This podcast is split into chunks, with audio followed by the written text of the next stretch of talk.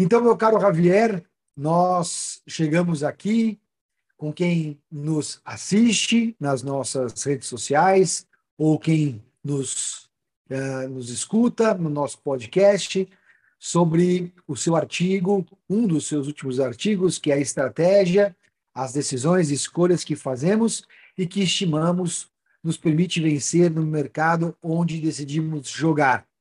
Vamos para a terceira parte desse nosso bate-papo aqui, meu caro Javier. Então, se você puder, por gentileza, retomar a sua leitura, eu agradeço. Com todo gusto, Fabiano. Vamos a ver dónde es que uno decide jugar para ganar, ¿cierto? Que es a base de estrategia.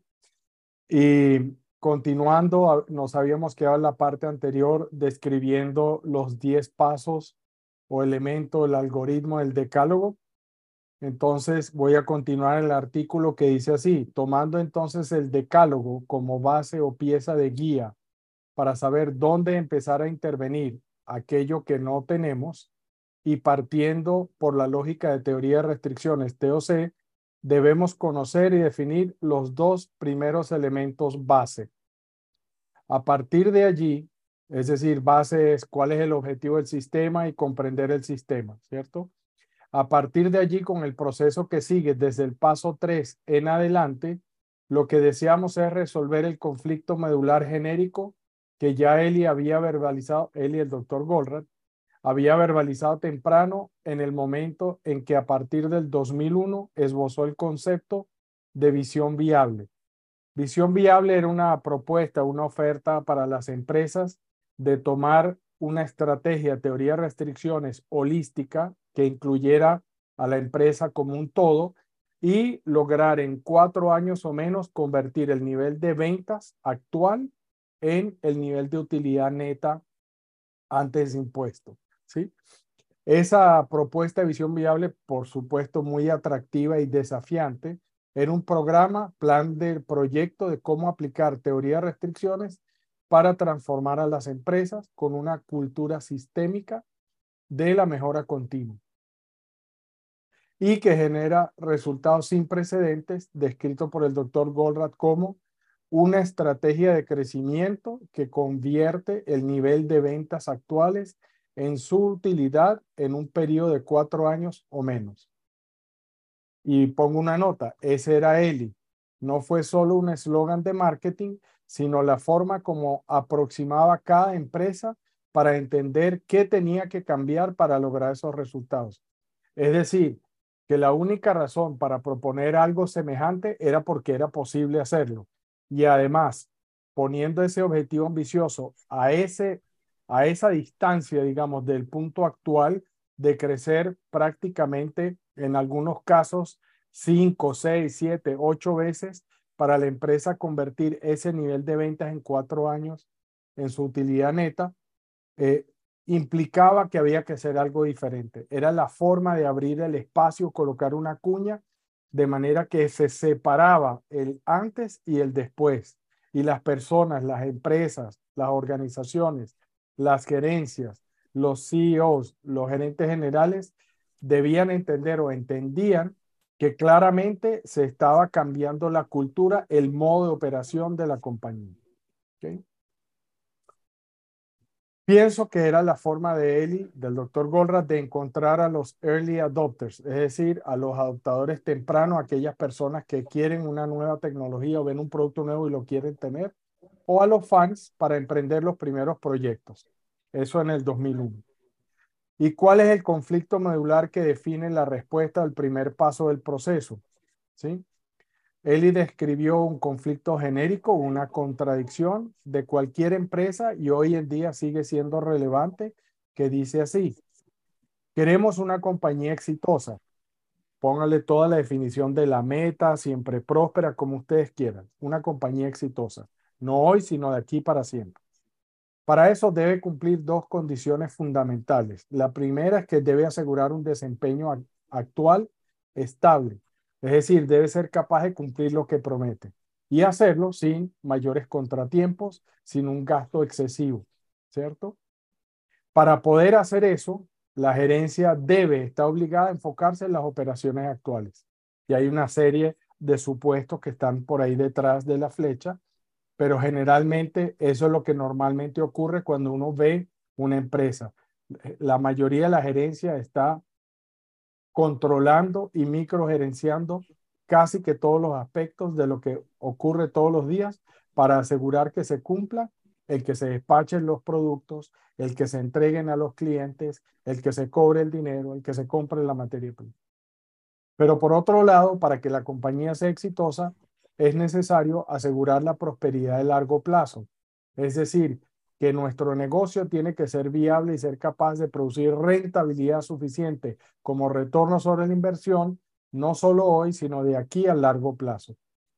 Porque si no, pues metemos la plata de los inversionistas en una cosa que dé un interés mejor, ¿sí? Y para eso debemos enfocarnos en encontrar la respuesta a cómo hacer u obtener la salud de la empresa para el largo plazo. Y fíjense que o nos enfocamos en la operación actual o nos enfocamos en el largo plazo, tiene, es una contradicción inherente y tiene como modo de acción dos tipos de acciones diferentes. Una, cuando nos enfocamos en las operaciones actuales, cuáles son las acciones usuales que se toman para asegurar que la empresa está cumpliendo las metas y entregando los resultados. Pues cortamos costos, inversiones, eh, ajustamos la capacidad, optimizamos al máximo la capacidad que tenemos, tratamos de ser eficientes en todos lados. Pero por otro lado, para enfocarnos en la salud a largo plazo, requerimos acciones que son totalmente opuestas. Debemos no cortar los costos, debemos hacer inversiones, debemos tolerar capacidad protectiva, debemos asegurar que estamos cumpliendo el objetivo global a costa muchas veces de los óptimos locales. Es decir, que toleramos mucha ineficiencia. ¿Por qué? Porque estamos creciendo. Necesitamos abarcar más y mejores mercados con mayor rentabilidad. Por lo tanto, no tenemos que ser eficientes. Tenemos que ser ágiles, que es otra cosa, pero tenemos que lograr capturar esa demanda. ¿Cómo se resuelve eso y por qué esa contradicción existe? Claramente, lo que estamos haciendo para producir el resultado de la operación actual en el día de hoy, cumplir nuestra promesa, parece estar en contra o nos lleva en un sentido distinto, ¿sí? De dirección a poder resolver el problema de largo plazo. Entonces la pregunta es, ¿qué cambiar? ¿Cuál es el problema medular que debemos resolver? Entonces respondo en el artículo de la siguiente manera.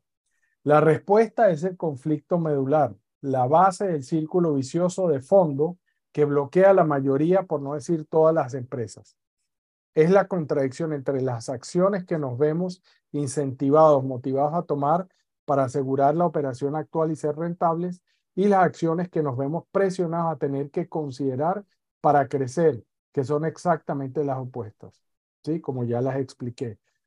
De, de una parte estamos presionados a invertir, a, a gastar dinero, tiempo, esfuerzo, pero dedicándonos a qué? Sobre cuál estrategia es que vamos a colocar esa inversión, esos dineros mientras que en la operación actual estamos tratando de no desperdiciar un centavo. ¿ya? Esa dicotomía solo existe porque hay un entendimiento, premisa, supuesto fundamental, una causa raíz que está equivocada, es incorrecta, está errada, sí, está mal. Pocas personas y con ellas las empresas lo tienen presente, lo entienden, como la idea que deben desafiar y deben cambiar. Está expresado en la forma más sencilla esta contradicción entre la visión de sistema y la visión reduccionista. ¿A qué me refiero? Más simple, es pensar que el resultado de una organización empresa es y se puede generar asegurando el mejor resultado de cada parte del sistema. Es decir, la suma de óptimos locales es igual al óptimo global. El pensamiento sistémico, ver a las organizaciones y la empresa como un sistema donde contribuyen todos los aportes y desarrollo de Akov, Senge, eh, Deming, el doctor Ono, Goldratt, etcétera, establece que el sistema y sus resultados son producto de sus interacciones, no de la suma de los óptimos locales, y que para más remate, las interacciones generan propiedades emergentes que son propias del sistema. Es como preguntarle a alguien, ¿quién es responsable de la venta en esta compañía? La respuesta digamos, de acto reflejo siempre decir, bueno, e, el equipo comercial o el director de ventas. No. El responsable porque la venta se haga es toda la compañía, cada una de las personas que está ahí. Las partes no tienen ni pueden reproducir la propiedad emergente del sistema.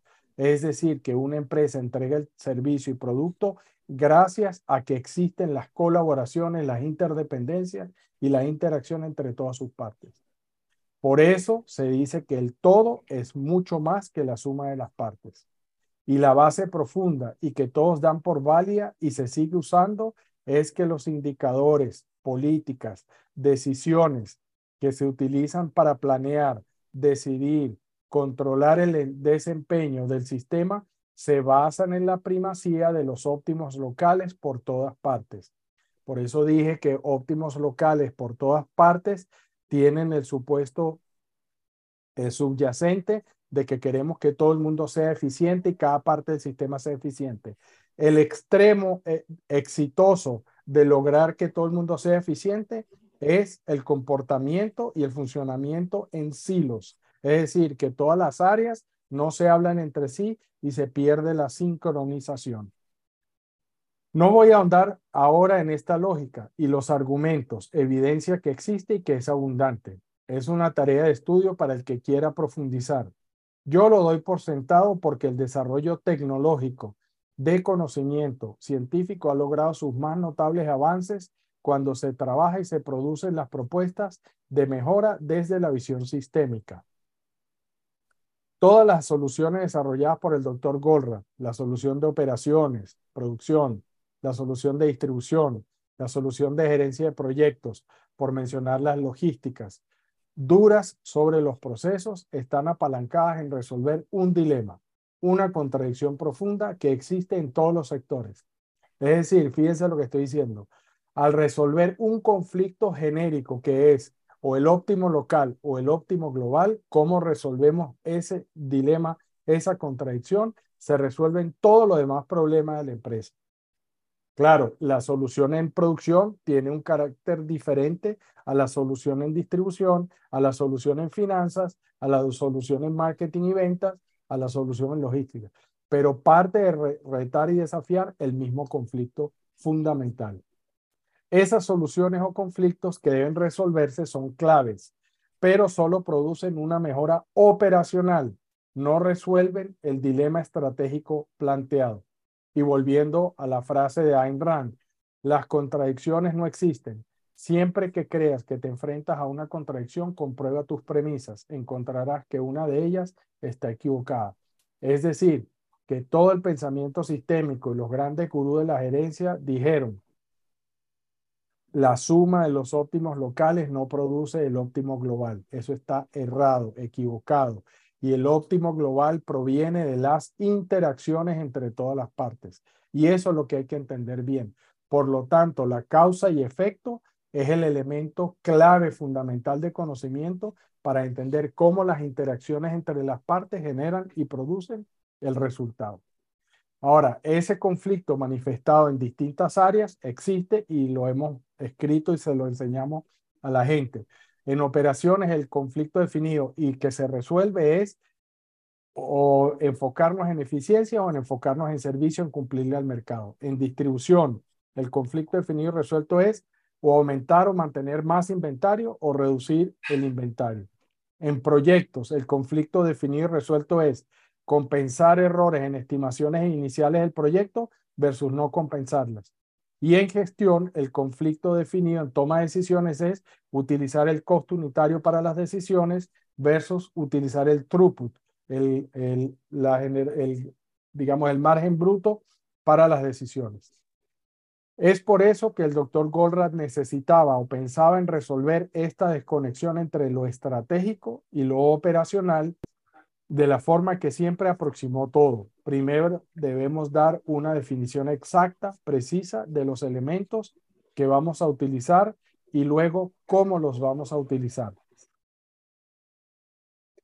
Esta definición es clave entonces, ya que estamos hablando de estrategia, eh, necesitamos definir qué es estrategia y qué es táctica y que se separa o se aparta de las definiciones generales y de la práctica general de trabajar en el desarrollo de estrategia y táctica. ¿ya? Estrategia es la pregunta, es la respuesta a la pregunta ¿para qué? Y la táctica es la respuesta a la pregunta ¿cómo?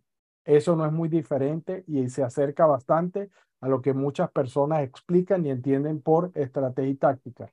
Sin embargo, la diferencia fundamental es que para todo nivel de detalle de, un, de una definición estratégica, una formulación, Goldratt propone y establece que debe ser hecho siempre en el par estrategia y táctica.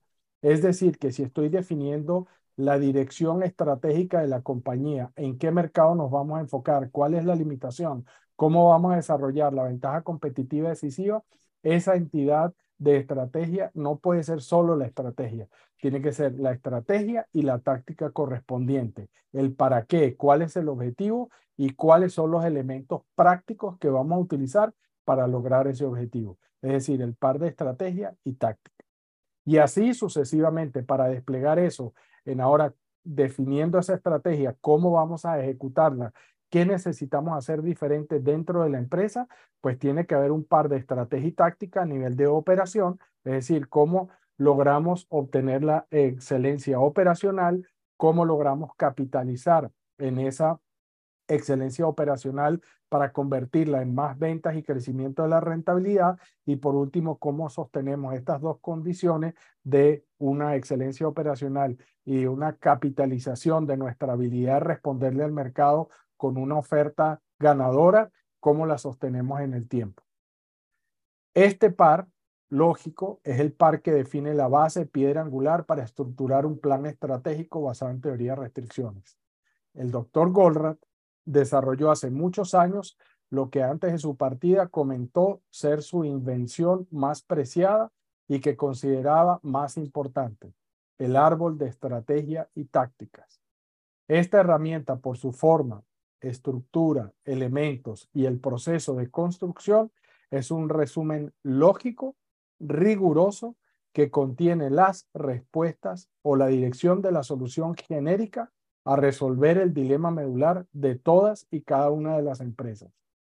Claro que dependiendo de cada empresa va a tener elementos distintos, pero a través de esta estructura se compila, se recoge la solución para cada uno de los conflictos medulares de cada uno de los sectores. Entonces, finalmente llegamos al árbol de estrategia y táctica. Una de mis anécdotas favoritas sobre el doctor Goldratt, sobre Eli, es la que cuenta David Abdegrove, el autor del libro El Manual de Implementación de Cadena Crítica, ¿sí? que estamos traduciendo y que eventualmente eh, pronto, espero este año, ver publicado en español y en portugués, donde en un break, en una visita y en unas reuniones con clientes en Tokio, caminando y conversando, David le preguntó al doctor Gorra, ¿cuál crees tú que ha sido tu contribución, invento más importante, relevante? El doctor Goldratt no dudó sino unos pocos segundos y contestó que el árbol de estrategia y táctica. Eso sorprendió a David. Esperaba que fuese alguna de sus soluciones logísticas como tambor amortiguador cuerda, eh, reposición por consumo, distribución, cadena crítica, pero no. Cuando uno lo piensa, tiene mucho sentido para mí. El doctor Goldratt en su última presentación en vivo en Baltimore, ya creo que ya se los mencioné, ¿sí? del 2011, dice claramente en una parte de su presentación, luego de abro comillas, luego de haber estado en Japón y entender que para ellos los resultados, los verdaderos resultados de la implementación de teoría de restricciones son el crecimiento de las personas, la eliminación de los conflictos y la armonía, que en Japón la denominan como WA, W-A, tardé en mi vida, tarde en mi vida me di cuenta que de soft stuff, las cosas blandas, is the hard stuff. Es lo más difícil. Queriendo decir que las relaciones humanas, las personas, este conocimiento blando, las habilidades blandas, es lo realmente difícil de dominar, de hacer bien, y es la clave del éxito de cualquier organización. La historia de la gerencia, las empresas, la economía y la revolución industrial, con todos sus genios, tiene muestras y evidencias de este hecho solo que nosotros, por regla general, no lo estamos buscando y no lo vemos. En mi humilde opinión, el árbol de estrategia y táctica no es solo cómo está construido, el objetivo que tiene, la información que aglutina y el desafío que impone definir y validar los supuestos explícitos que conectan los pares de estrategia y táctica a todos los niveles, ni la secuencia de las acciones mínimas que deben realizarse para llevar adelante el cambio propuesto, la implementación de la estrategia. Es una herramienta que siguiendo su proceso implícito nos lleva a identificar y eliminar los conflictos profundos, sistémicos que existen en las áreas, entre las áreas y, es decir, mejora la sincronización. ¿Se acuerdan de las interacciones entre las partes? Eso es. Nos permite al utilizarlo como una herramienta de comunicación y alineación, exponiendo el por qué pensamos que la estrategia y la táctica propuesta tiene sentido y la probabilidad de funcionar. Reduce o elimina los motores de la discordia y produce la colaboración porque alinea los propósitos de cada uno de los miembros de la organización con los de la empresa. Voy a hacer una parte simplemente porque eso coloqué en el artículo de describir cuáles son los motores de la discordia. Recientemente leyendo un libro recibí la recomendación de un artículo que también le acabo de, de, sugerir a Fabián enviarlo a nuestro equipo para que lo leamos, donde la gran mayoría de las soluciones que se proponen que tiene que ver con formas distintas de lograr la colaboración y eliminar la confusión dentro de la organización. Cuando leí el artículo de una persona que admiro, no voy a decir quién es, pero proviene de la compañía Boston Consulting, eh, me pareció que era un artículo muy entretenido, muy interesante. Sin embargo, cuando uno empieza a ser eh, estricto en la lectura, se da cuenta que la gran mayoría de las soluciones propuestas tienen dos falencias, dos errores. El primero es que para cada problema hay una solución diferente y ya eso atenta contra la naturaleza sistémica de nuestro análisis. Tiene que haber un problema más profundo raíz que ejemplifica y que explica por qué todos esos problemas acontecen o suceden dentro de la organización y que pudieran ser resueltos con una solución mucho más potente, en lugar de distintas soluciones para distintos elementos de cosas muy simples como el servicio a los clientes, como resolver los problemas operativos que se presentan, etcétera, todos los días. Em, y la segunda, la segunda razón por la cual eh, está, eh, creo yo que están en la dirección equivocada, es porque es simplemente eh, una versión de utilizar la zanahoria y el, y el palo, digamos, ¿sí? Es de recompensar y de castigar. Es una lógica, eh, voy a decir así, muy cavernícola de lo que pensamos la gente, cómo se comporta y qué es lo que debemos hacer para que la gente haga lo correcto y deje de hacer lo incorrecto. Entonces, eh, en lugar de dar recompensa y, eh, recompensa y castigo, pienso yo que existe una manera mucho más profunda que es a través de resolver los motores de la discordia. Y es interesante que en el artículo mencionan algunas de las cosas que se pueden hacer pero nuevamente como una solución puntual, no como parte de la estructuración estratégica completa de la empresa. Entonces, los motores de la discordia. Número uno, no saber o conocer cuál es mi contribución al objetivo global de la empresa y el ambicioso que tenemos como estrategia. Dos, no saber o conocer cuál es la contribución de mis pares, de las otras personas. Tres, conflictos entre áreas, indicadores, políticas. Cuatro, inercia. Siempre lo hemos hecho así y nos va bien. Si no está roto, ¿para qué lo va a ir a arreglar? Y cinco, brechas entre responsabilidad y autoridad. Si uno tiene todas o cada una de esas cosas tiene manifestaciones en la empresa, entonces la pregunta es, ¿usted cree que alguien va a colaborar? ¿Usted cree que alguien va a estar motivado? ¿Usted cree que alguien va a aportar más de lo que se le pide en el contrato? Yo creo que no. Y para mí eso fue otra de las grandes revelaciones, si se quiere, al entender que el árbol de estrategia y táctica contiene todos los elementos para resolver estos motores de la discordia. Entonces, continúo en el, en el artículo. Los árboles que publicamos, los árboles de estrategia y táctica que publicamos por primera vez en el año 2006. Después se fueron ajustando. Los árboles que publicamos se dispusieron para compartir abiertamente fueron los primeros que desarrollamos y validamos con el doctor Gorra, con Eli, y ya luego, en la medida que adquirimos el know-how, mucho mejor conocimiento de cómo hacer, escribirlos y cómo dar instrucciones claras de qué hacer, se convirtieron en la forma de organizar las implementaciones hasta el día de hoy. Son la base de una formulación estratégica, la estructuración de un plan viable que puede funcionar, vivo, que va adquiriendo solidez provista por las validaciones de la realidad y los ajustes que se requieren según la organización aprende y enfrenta nuevos desafíos. Otro de los elementos claves para entender la estrategia desde el punto de vista de teoría de restricciones es, como decía Aristóteles, no se puede probar el valor de una nueva idea de forma analítica. Es decir, no basta con que yo trate algo que nunca hemos hecho simplemente por deducción lógica, sino que tengo que irlo a hacer. La idea es nueva, no se ha hecho antes, por lo menos por esta organización. Por lo tanto, no puedo pretender que tienen experiencia, no tienen. Es decir, se van a cometer errores y tenemos que aprender de la práctica.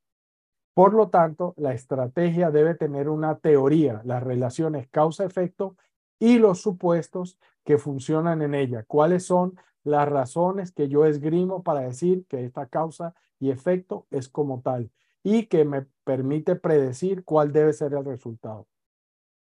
Y estas relaciones de causa-efecto y supuesto que funcionan en ella y que resultan en que la empresa pueda ganar en su mercado haciendo lo que nos hemos propuesto hacer, en este caso, teoría de restricciones ha sido forjada de esta manera, leyendo la realidad como es y entendiendo las relaciones causa-efecto que operan en ella.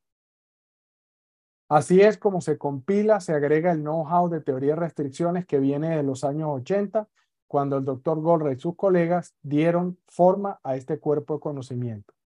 Hasta el día de hoy, donde podemos partir generando el entendimiento, donde podemos partir generando el entendimiento base de cuáles son las opciones y posibilidades que la empresa debe considerar para desarrollar una estrategia que le permita ganar. Eso es lo que denominamos una ventaja competitiva decisiva, lo que preguntaba Fabiano sobre el diferenciador competitivo. Y en general, o de forma un poco más concreta, ¿qué son los árboles de estrategia y táctica? Identificar y comunicar las estrategias y tácticas correctas es la clave para garantizar que la atención limitada de la administración en todos los niveles esté sincronizada y centrada en los cambios de mayor prioridad necesarios para lograr los objetivos deseados de crecimiento, estabilidad y armonía de una organización.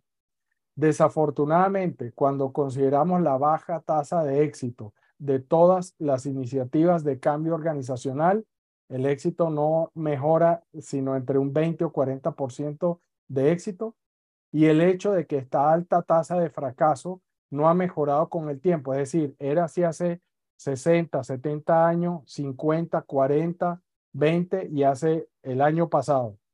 Parece como si la aplicación de los procesos tradicionales de formulación, planificación y ejecución estratégica no se hubieran mejorado.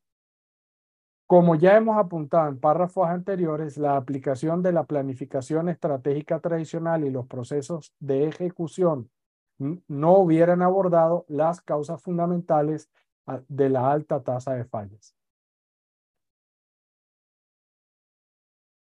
El árbol de estrategia y táctica fue el último de una serie de procesos de pensamiento de la teoría de restricciones inventados y entregados por el doctor Goldratt al dominio público. Diseñado específicamente para ayudar a los altos directivos, la gerencia y a toda la organización a prevenir los errores comunes que dan como resultado una, una tasa tan alta de fracaso de las iniciativas de cambio dentro de las organizaciones. Al igual que con muchos avances, este comenzó con una simple pregunta. Si la estrategia está realmente en el nivel más alto de una iniciativa y define la dirección que dicta las actividades y las tácticas, está más abajo en una iniciativa y define todas las actividades que se necesitan para implementar la estrategia, entonces, ¿dónde está la estrategia? ¿Dónde termina y dónde comienzan las tácticas? El doctor Goldratt se dio cuenta que para poder responder esta pregunta requería que las palabras estrategia y táctica se definieran con más claridad que antes. Sus nuevas definiciones eran inherentemente simples, pero poderosas. Decidió definir estrategia simplemente como la respuesta a la pregunta ¿para qué? que es el objetivo de un cambio propuesto. Y la táctica como la respuesta a la pregunta ¿cómo? La mejor alternativa para implementar los cambios propuestos. De estas definiciones está claro de que cada estrategia, el para qué, debe tener una táctica asociada, el cómo, y por tanto, estrategia y táctica siempre deben existir como pares, en pareja siempre, y deben existir en todos los niveles de la organización, no importa qué tan alto es la estructura o detallada la acción que describan.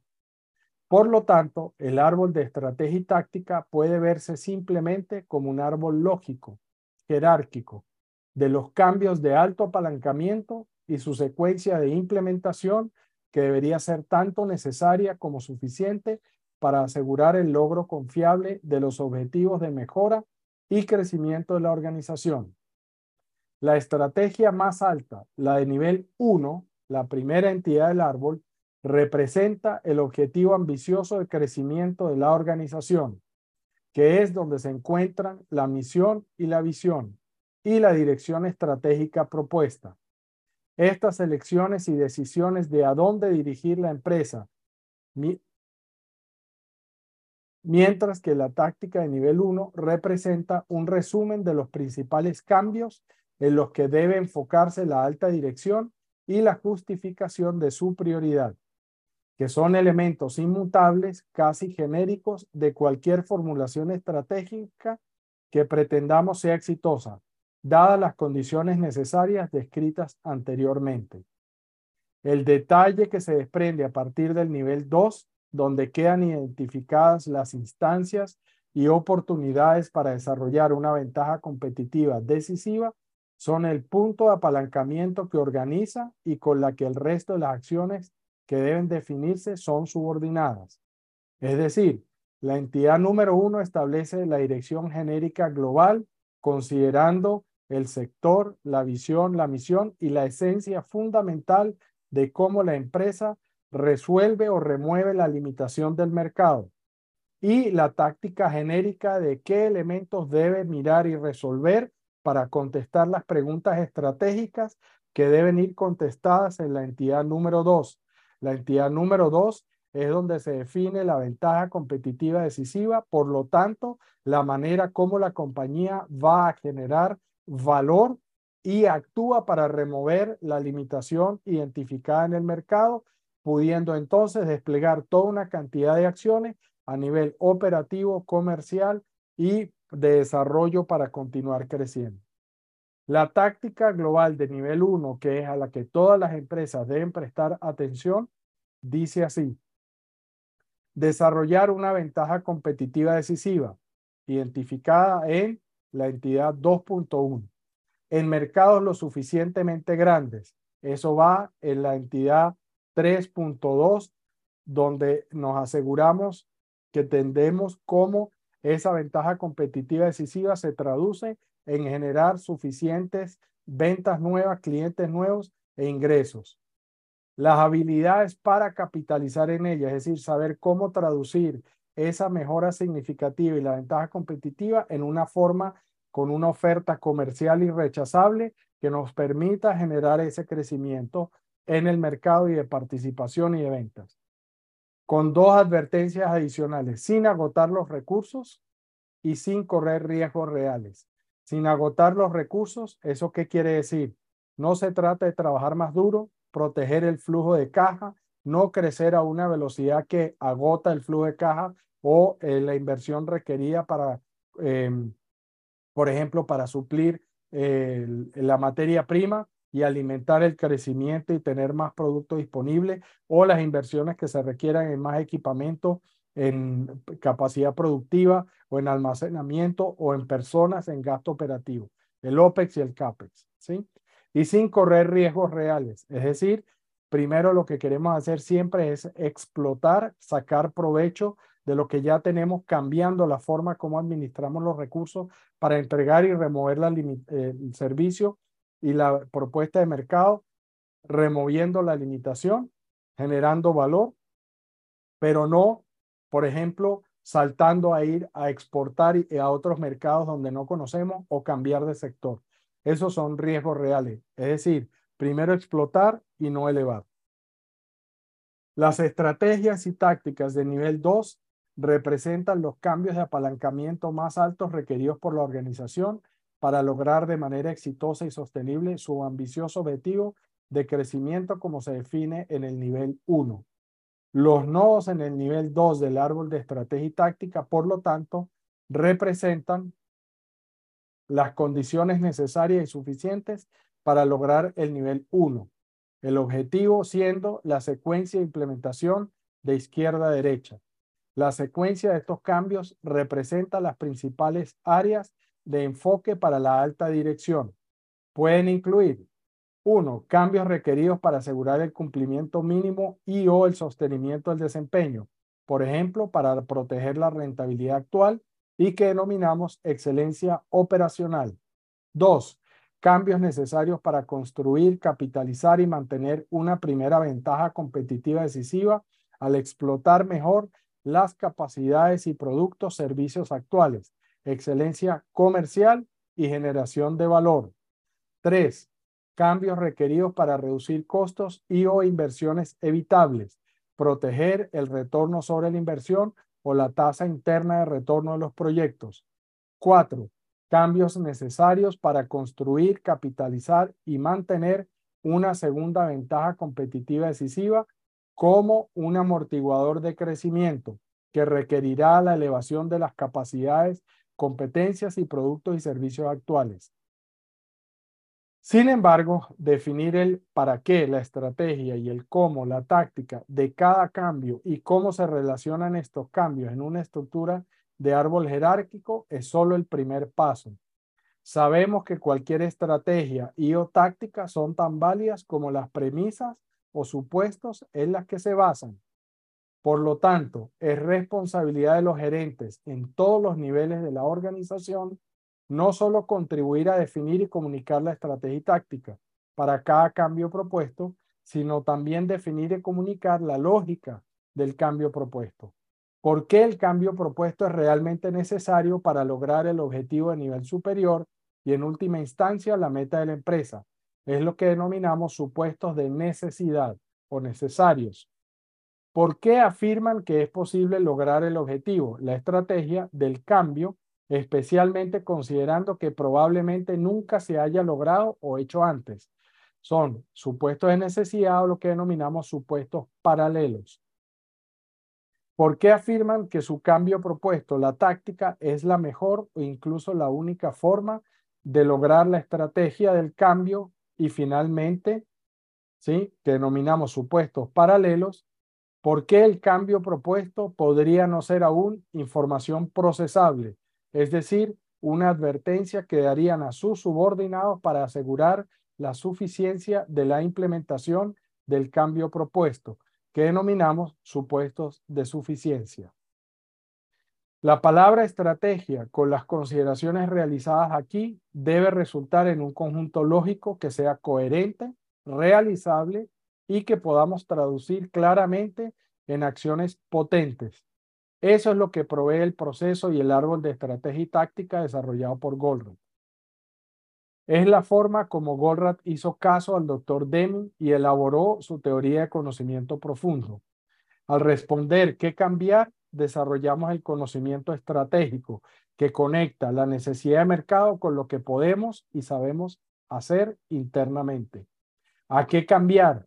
Es el conocimiento operacional. ¿Qué necesitamos hacer distinto adentro para aprovechar la oportunidad que está afuera en el mercado? Después, Por último, cómo implementar el cambio, cómo causar el cambio. Es el conocimiento psicológico humano de lo que nos motiva y nos lleva a colaborar y a trabajar juntos en una organización y en una empresa en pos de un objetivo que hoy no existe o que no está conseguido. Por lo tanto, es una interacción de tres elementos fundamentales. Una visión holística de sistema, dando cuenta de las interacciones y logrando la sincronización, utilizando la lógica de causa-efecto que opera dentro de los sistemas y convirtiendo nuestras decisiones en una ciencia de gestión. Y por último, dando cuenta del comportamiento humano que nos permite desarrollar la cultura organizacional. Los árboles de estrategia y táctica hoy en día están disponibles públicamente y son los mismos que liberamos por ahí más o menos en el 2006-2007. El árbol de estrategia y táctica para una empresa que produce para pedido basado en la ventaja competitiva de confiabilidad. El árbol de estrategia y táctica para una empresa que produce para inventario, donde la ventaja competitiva se basa en disponibilidad, bienes de consumo o rotación de inventario. La estrategia y táctica para una empresa que gestiona proyectos, también con una ventaja competitiva decisiva de confiabilidad, y por último, el árbol de estrategia y táctica para una empresa que vende equipos, bienes de capital, que la denominamos pay-per-click. El árbol de estrategia y táctica para un distribuidor mayorista, que es una variación del de producción para inventario, que es de cadena de suministro, y la ventaja competitiva de rotación. Y el árbol de estrategia y táctica para una empresa de retail, de comercio minorista, cuya ventaja competitiva es la disponibilidad. A este universo genérico hemos añadido centenas de árboles de cada uno de nuestros clientes que han llevado a cabo proyectos de visión viable, como definimos la estrategia en esa época con el doctor Goldberg. Y luego, a medida que fuimos encontrando otras necesidades más puntuales, pero que siguen siendo amplias en el mercado, los fuimos ajustando. Empresas que tienen en el núcleo el desarrollo de productos, empresas que manejan multiproyectos como en construcción e infraestructura, empresas que tienen operaciones complejas como mantenimiento y MRO, empresas que están integradas verticalmente compuestas por más de una unidad productiva o de negocios, empresas familiares, donde no solo debemos considerar los aspectos estratégicos y operacionales, sino también los conflictos propios del relevo generacional, mi última aproximación a un árbol de estrategia y táctica reformulado para las épocas en las que vivimos contiene piezas que considero clave no solo para desarrollar cualquier ventaja competitiva decisiva, sino el desarrollar una organización que tiene características de antifragilidad, es decir, definiéndolo como lo hizo Nassim Taleb, es capaz de crecer y prosperar en un ambiente caótico donde las empresas que enfrentan la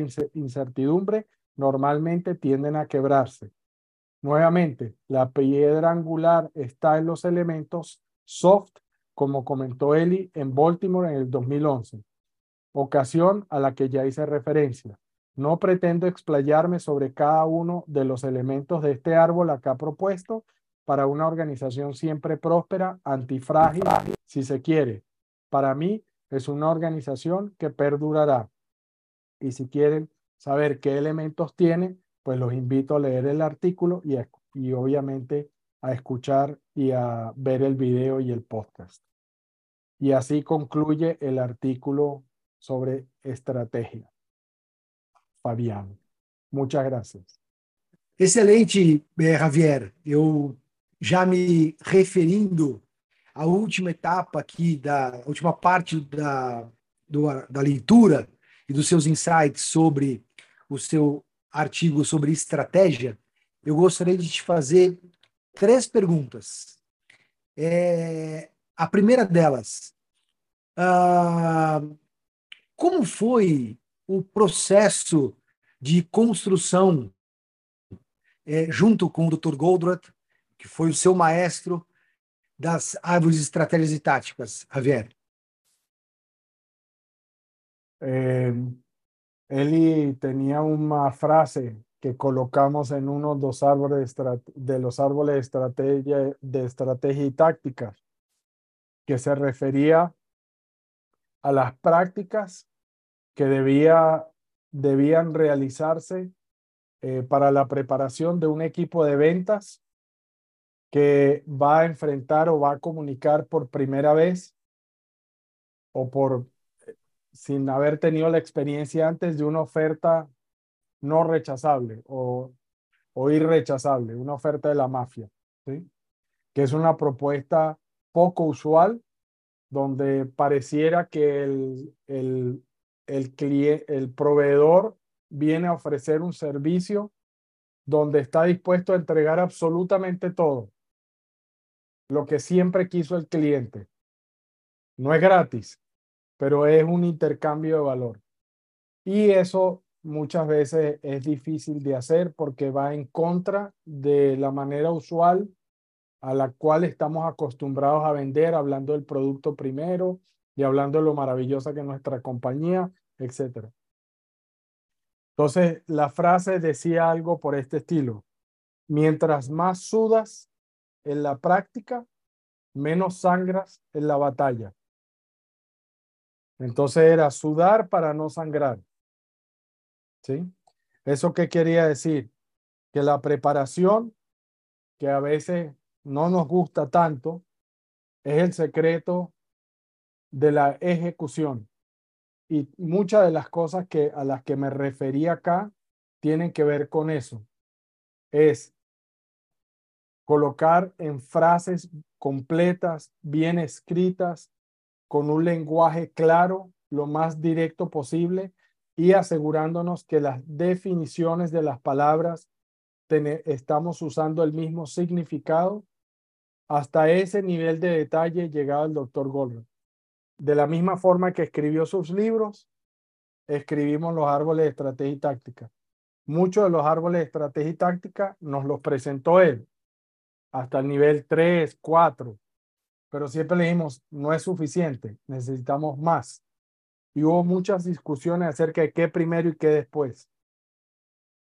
La verdad es que después de haber pasado por las primeras muestras de los árboles de estrategia y táctica, nuevamente era otra forma de saber que no sabíamos nada, ¿sí? que no sabíamos escribir ni hablar para comunicarnos. Entonces fueron fines de semana, sesiones completas, los directores en ese momento de la compañía con Eli, trabajando en pareja, escribiendo y Eli eh, escrutinizando, revisando el producto de lo que estábamos haciendo. La mayoría de los directores lo que terminamos de trabajar fue nivel 4 y 5. Eli pegó eso y siempre discutimos todos los árboles con Eli como para entender si efectivamente estábamos verbalizando bien eh, los elementos claves de la entidad número uno fue definida por Eli como solución al conflicto genérico pero después la entidad 2.1 para los distintos segmentos y tipos de empresas que provenían de, una, de, unos, eh, de unos insights que habían sido realizados para entender que tenemos unas ofertas particulares para unos sectores particulares y cómo hacer para validar eh, la existencia de esas condiciones o esa limitación para las empresas sin tener que preguntarlo directamente. ¿ya? O sea, por ejemplo, ¿cómo usted puede validar si efectivamente las empresas con las que vamos a hablar eh, tienen un desempeño de entregas a tiempo muy malo? Sin tener que preguntarle cómo es su desempeño de entregas a tiempo. Normalmente se lo dicen, pero cuando uno tiene experiencia ya sabe que es, ese indicador normalmente, normalmente está inflado. No corresponde con la realidad del servicio que le dan a sus clientes. Entonces, eh, digamos que de ese punto de vista fue aprender a escribir, aprender a hablar, aprender a pensar y después con los años, una vez que los publicamos, o sea, Eli no, no cesó el trabajo y cuando los publicamos o los entregamos es porque estábamos todos contentos y había pasado el filtro de Eli de que iban a producir el efecto. El ejemplo más claro que tengo de que la lógica que está ahí es robusta es una compañía de India que se reunió con Eli, eh, pidió que fuese cliente de Eli Goldra Consulting en la India para implementar un proyecto de visión viable y Eli algo vio en la estructura o en la manera de operar de la compañía que, que percibió como un riesgo y decidió decirles que no. Dijo, no, no voy a trabajar, no voy a dedicar a mi equipo a trabajar con ustedes. Sin embargo, les voy a entregar el árbol de estrategia y táctica y les recomiendo que hablen con esta persona para que los guíe. Cuatro años después, estaban en el TOCICO presentando el caso de cómo habían hecho para implementar el árbol de estrategia y táctica y logrado la visión viable, aun cuando Eli no los había tomado como proyecto de visión viable. Y lo que dijeron fue esto, es lo que más me llamó la, atención. El director de la junta de dirección de la compañía y el gerente general, el CEO de la compañía, dijeron, todos estudiamos el árbol de estrategia y táctica. Cuando digo todos es todos en la compañía, no la alta dirección, todos. Dos, nos pusimos de acuerdo que lo que estaba escrito era palabra sagrada. No se podía desafiar. Si no existía o la premisa no era válida, había que hacerla válida. Haga el cambio que necesite para que eso ocurra. Y eso fue lo que hicimos. Tan simple como eso. Da terror. Esa fue la experiencia. Y hoy en día, pues, sigue siendo así. Para mí, Creo que como es un documento que tiene mucho texto, hay que leer y hay que pensar, genera reticencia. Pero si uno es disciplinado y hace lo que la herramienta permite hacer, no conozco nada mejor. Nada mejor. Segunda pergunta, doutor Javier.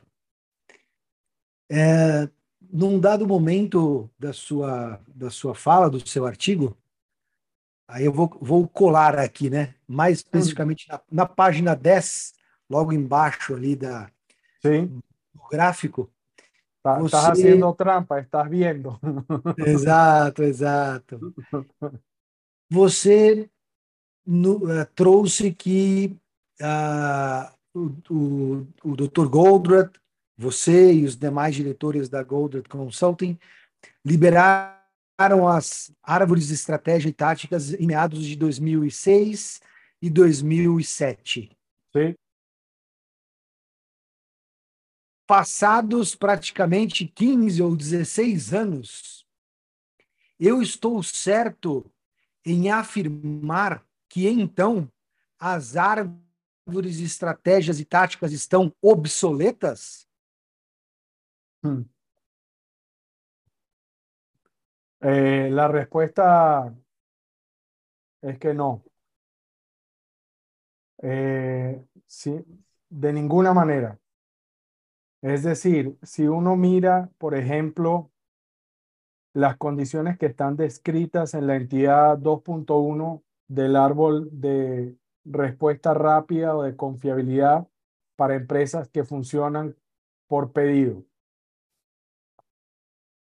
Si ese árbol estuviera obsoleto en el año 2020, en Colombia, el cliente que mencioné en el artículo no hubiera podido mejorar 17% de incremento en ventas y 100% incremento en utilidad en el 2020 dentro de la pandemia, habiendo perdido 30% de la, de, lo, de la venta por el cierre del comercio de retail minorista en el año 2021, las ventas crecieron 60%, duplicando otra vez, es decir, que ya lleva cuatro veces la utilidad neta y el crecimiento en el 2022 del 100% con otras cuatro veces más de utilidad. Por supuesto, hay inversión que se ha ido haciendo para renovar la planta productiva pero siempre se le sacó provecho a lo que ya había. Por ejemplo, en el 2020, la parte central en operaciones eran dos cosas. Uno, no produzca lo que nadie le pidió. Fíjense la regla lo simple. Es decir, que si no tengo un pedido para entregar dentro de 15 días, no tiene por qué estar en la planta. Eso es número uno. Con es, esa acción. Y la segunda fue un plan de mantenimiento para la restricción. Es decir, la máquina de más importancia por la capacidad limitada y porque les daba un margen de contribución adicional, porque les permite vender productos con mayor valor agregado al mercado, estaba casi destruido. En tres meses, esa máquina pasó de funcionar de 50 a 100 por hora. Es decir, el doble de velocidad. Al funcionar al doble de capacidad, teníamos 50% más de capacidad, es decir, podíamos duplicar las ventas. Es decir, que esa máquina es la misma máquina que nos permitió en el 2021 llegar al, con un primero un 17 y después un 60% de incremento en venta sin tener que cambiar esa máquina. Entonces, eso he hecho ahora. Esa es mi respuesta. Perfeito, doutor Javier. Então, para encerrar essa nossa conversa, que teve como, como alicerce o seu artigo, e como eu tenho certeza absoluta que as pessoas que nos é, assistiram e ou que nos ouviram aqui hoje vão sim é, ler e estudar o seu artigo. Minha última pergunta para você é a seguinte: é, me referindo aos motores da, desarm, da desarmonia. Sim. Qual é, Javier, a essência que está por trás dos motores da desarmonia? E, apesar da resposta parecer óbvia, eu sei que você vai torná-la não óbvia. E quais são os impactos dos motores da, da, da desarmonia nas companhias? Eh, voy a empezar por eh, responder la última parte y después echamos para atrás. Eh, cuando uno eh, quiere evaluar o entender cuál es el impacto de los motores de la desarmonía en el desempeño de las compañías, basta, basta con leer una estadística que está publicada de hace 10 años para acá con mayor insistencia. Y es que el 70% más o menos de las personas que hoy en día están trabajando en cualquier empresa están totalmente desconectadas, no les interesa están desilusionadas, no tienen ninguna motivación de estar ahí. Si les ofrecen algo diferente mañana, se van. Y la pandemia nos mostró eso. La pandemia generó dos condiciones. Uno, muchas empresas cerraron y se fueron a su casa, las personas. Las empresas que no aguantaron, quebraron. Pero después, con el incentivo del dinero y la ayuda monetaria para las personas, que llegó en la gran mayoría de los países de distintas formas, o sea, el dinero, pero algunos países más, otros menos, la gente no volvió a trabajar. Entonces lo llamaron como la gran renuncia, ¿sí? La gente que se fue. Y hoy en día el mercado laboral no ha podido recuperar a todas esas personas. Se mamaron. Dijeron, no trabajamos más. ¿Para qué? Para ir a meterme en una oficina, ¿sí? 8, 10, 12 horas al día y recibir ese salario. Me busco otra cosa que hacer, ¿sí? Entonces, hay esa falta de satisfacción y claramente la manera como se maneja las compañías y cómo se hacen las cosas no está bien. Tomando ese ejemplo, los motores de la desarmonía para mí es simplemente está conectado en dos saltos. ¿sí? El primer salto es el principio número tres de teoría de restricción del doctor Goldratt, que es respeto. ¿sí? Y cuando uno toma el respeto y lo lleva a las condiciones necesarias para una buena estrategia, entonces dice que los empleados tienen que ser personas que quieren estar ahí, que están felices, que se están desarrollando como individuos, como personas y que el propósito de vida que tienen está alineado con el de la empresa. Y voy a decirlo así, perdón por el francés, no hay nada más jodido que lograr que el propósito mío de cada individuo de la compañía, de la persona que trabajan ahí, esté alineado con la compañía. Pero si esa alineación no existe, realmente cuál es la motivación que tengo para ir a trabajar. Y además, si existen los otros motores de la desarmonía o de la discordia, yo no quiero hablar con Pedro, Sutano, Mengano. Me caen mal. no hacen lo que tienen que hacer. Yo trabajando como un burro y esas bestias no hacen sino tomar café y hablar pendejada y hablar mal de la gente. Esa es la manera como la gente piensa y se trata, ¿sí? En lugar de decir, como él les decía, y que en Japón son tan socialmente correctos, ¿no? Y Eli decía, la empresa que yo quiero generar es una empresa donde las personas se levantan el día domingo, arreglan todo. ¿Por qué? Porque están esperando que llegue el día lunes. Y el día lunes lo que dicen es, It's Monday.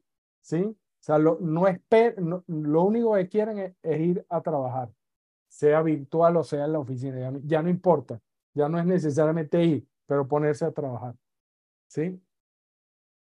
Y de esa manera es, ese tipo de, de dicotomía o de brecha que existe es lo que me llevó a pensar que si no colocamos los otros elementos que tienen que ver con el desarrollo de las personas y el respeto llevado al nivel de la pirámide de Maslow, donde las personas se sienten realizadas, no es tener dinero para comer. Hoy en día, el, yo te diría que el 85-90% de las personas en el mundo tienen un estándar de vida por lo menos básico asegurado. Tenemos 10, 15% por ese extremo. Pero eso hace 200 años era al revés. Todo el mundo era pobre.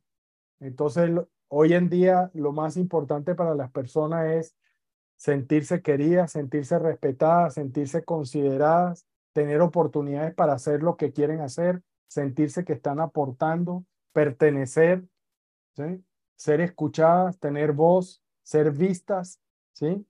Que me están viendo. Yo creo que esas cosas tomadas en su esencia no las podemos descartar. Y por eso mi propuesta de árbol al final del artículo dice, la organización siempre próspera es una organización antifrágil y tiene cinco elementos que debe lograr implantar como parte de su desarrollo futuro. Uno, debe construir una organización donde hay significado y propósito para todos. Dos, debe construir excelencia operacional, entendiendo que necesita capacidad protectiva y el secreto es flujo. ¿Qué tan rápido, qué tan bien atiendo lo que el mercado quiere? Después tiene que ser capaz de convertir eso cada vez más en más mercado, en más venta, en mejor calidad y mejor rentabilidad. ¿Cómo hace eso? siendo una organización que aprende constantemente. Y para eso, nada mejor que los procesos de pensamiento teoría restricciones, que ya viene el otro artículo que haremos podcast, pues tiene que ver con las herramientas de pensamiento. Después, tiene que ser capaz de capitalizar sobre eso, lidiando o resolviendo los motores de la desarmonía y convirtiéndolos en motores de la armonía. Es decir, tiene que identificar los conflictos, tiene que tener un árbol de estrategia y táctica y tiene que crear y trabajar sobre las interacciones y las relaciones entre las personas, donde el respeto es la parte fundamental. Eso no significa que cada quien hace lo que quiere, ojo. Y por último, para sostener esto que se construye y se capitaliza, debe proveer las condiciones, no tiene que ser papá, ni tiene que ser el que manda, pero tiene que proveer las condiciones para que las personas sientan que están creciendo, que hay un bienestar, las personas se sienten bien, emotivamente están contentas, se sienten satisfechas, están motivadas. Y tiene que haber un feedback continuo de cómo lo están haciendo y si lo pueden mejorar o si tienen que hacer algo diferente, abiertamente, transparentemente. ¿sí? Esa es mi propuesta de cómo resolver eso. Excelente. Eu tive o imenso prazer, mais uma vez, de conversar e aprender com meu grande amigo, o meu irmão de outra mãe, assim que ele me, me ensinou essa, essa frase, o Javier Arevalo. E, e se você que está nos assistindo ou que está nos ouvindo quiser conhecer, aprender ainda mais e gerar resultados a partir da filosofia de gestão criada pelo nosso fundador, autor do best-seller A Meta, o Dr. Goldratt, o Javier, eu e toda a equipe da Goldratt Consulting South America estamos à sua disposição através das nossas redes sociais, pelos nossos WhatsApps. E acredite se quiser, Javier, ainda existe um negócio chamado telefone, meu caro. E esse aparelhinho aí que talvez algumas pessoas tenham nos assistido ou tenham nos ouvido. É... Também faz ligação, Javier, acredite se quiser. Então, nós estamos realmente. Así es. Este aparatejo, hoy en día todos los llamamos celular porque lo llamamos por el nombre corto, ¿no? Por el sobrenombre. Pero en realidad es teléfono celular, sigue siendo teléfono, ¿no? Exatamente. Muita, muita saúde, harmonia, muito trabalho e sucesso, seja nesta ordem ou na melhor ordem que for para você, e nós nos encontramos por aí. Tchau. Tchau, muchas gracias, Fabiano.